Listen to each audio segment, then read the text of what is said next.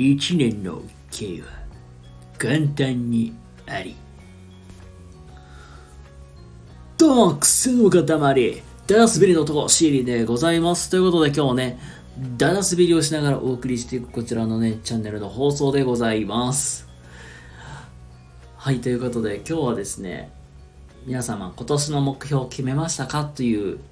そんなテーマでお話をね、進めていきたいなと思います。いやー、まあね、大体ね、なんか1年の最初にね、皆さんも個人的な目標を立てられるかと思います。で、僕もね、えー、これ1月の7日の放送で、日曜日の放送で、なんか1年の目標的なものを決めたんですけども、まあ、ちょっとその後に、あの、目標設定の仕方みたいな、そういう話を聞いた中で、ちょっと、まあ自分自身、なんかね、ちょっと目標立て直したいなって思ったんで、まあ今日はそのお話を、まあ、まあ聞いて、まあ、ちょっとそこ、まあそれをちょっと言語化してね、アウトプットしようかなという、そういう時間に、えーさせていただきたいなと思います。で、またあの、立て直した内容に関しましては、また、うん、どこかでお話をしようと。まあ1月の、そうですね、14日とか、まあそのぐらいの放送とかでまた、再設定し直しました、みたいな、そんな話でご報告させていただきたいなと思います。はい。ということで、ここから本題に入るんですけども、えー皆さんね、あの何かしら目標というか、うん、今年やりたいことみたいな、を決めていらっしゃる方はいると思うんですよ。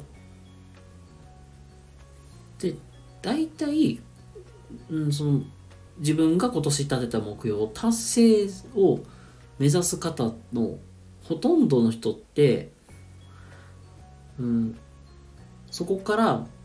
現実的にどういう行動を起こすのかっていうところまできちっと立てられてる。なんか要するになんかリアリティを持ってるんですよ。じゃあ、まあ、例えばですけども、まあ、分かりやすい例で言うと、年収1000万を2024年稼ぎで、まあ、達成したいですという目標があったときに、この目標自体、実はこれ、あまりいいものではない。まあ、そこから、なぜなら、そこからね、具体的にどう稼ぐのかとか、どうやって1000万まで上げていくのかみたいな。そこがやっぱり詰まってないんですよ。だただただなんかこうしたいですみたいな願望しかないんですよ。なので、何が足らないかっていうと、もう一回言うんですけども、そのまあ願望とか、なんか1000万稼ぎたいですってぼやっとしたものを、そこをさらに行動をどう起こすのかみたいな。っていうことところ。なので、実際願望をじゃあどうやって、まあ、目標に変えていくのか。でそのための手立てがないんですよ。なので、例えば、じゃあ、今の会社で1000万稼ぐことが難しいのであれば、じゃあ、転職をするってやったりとか、掛け持ちで仕事をするとか、まあ、そんな感じで、なんか具体的な目標を作らないと難しいと思うんですよ。そういうのって。っていう感じで、ぼやってした目標まあこうしたい、ああしたい、願望だけで止まっちゃダメなんですよ。じゃなくて、その願望を叶えるためにどうしたらいいのみたいな。っ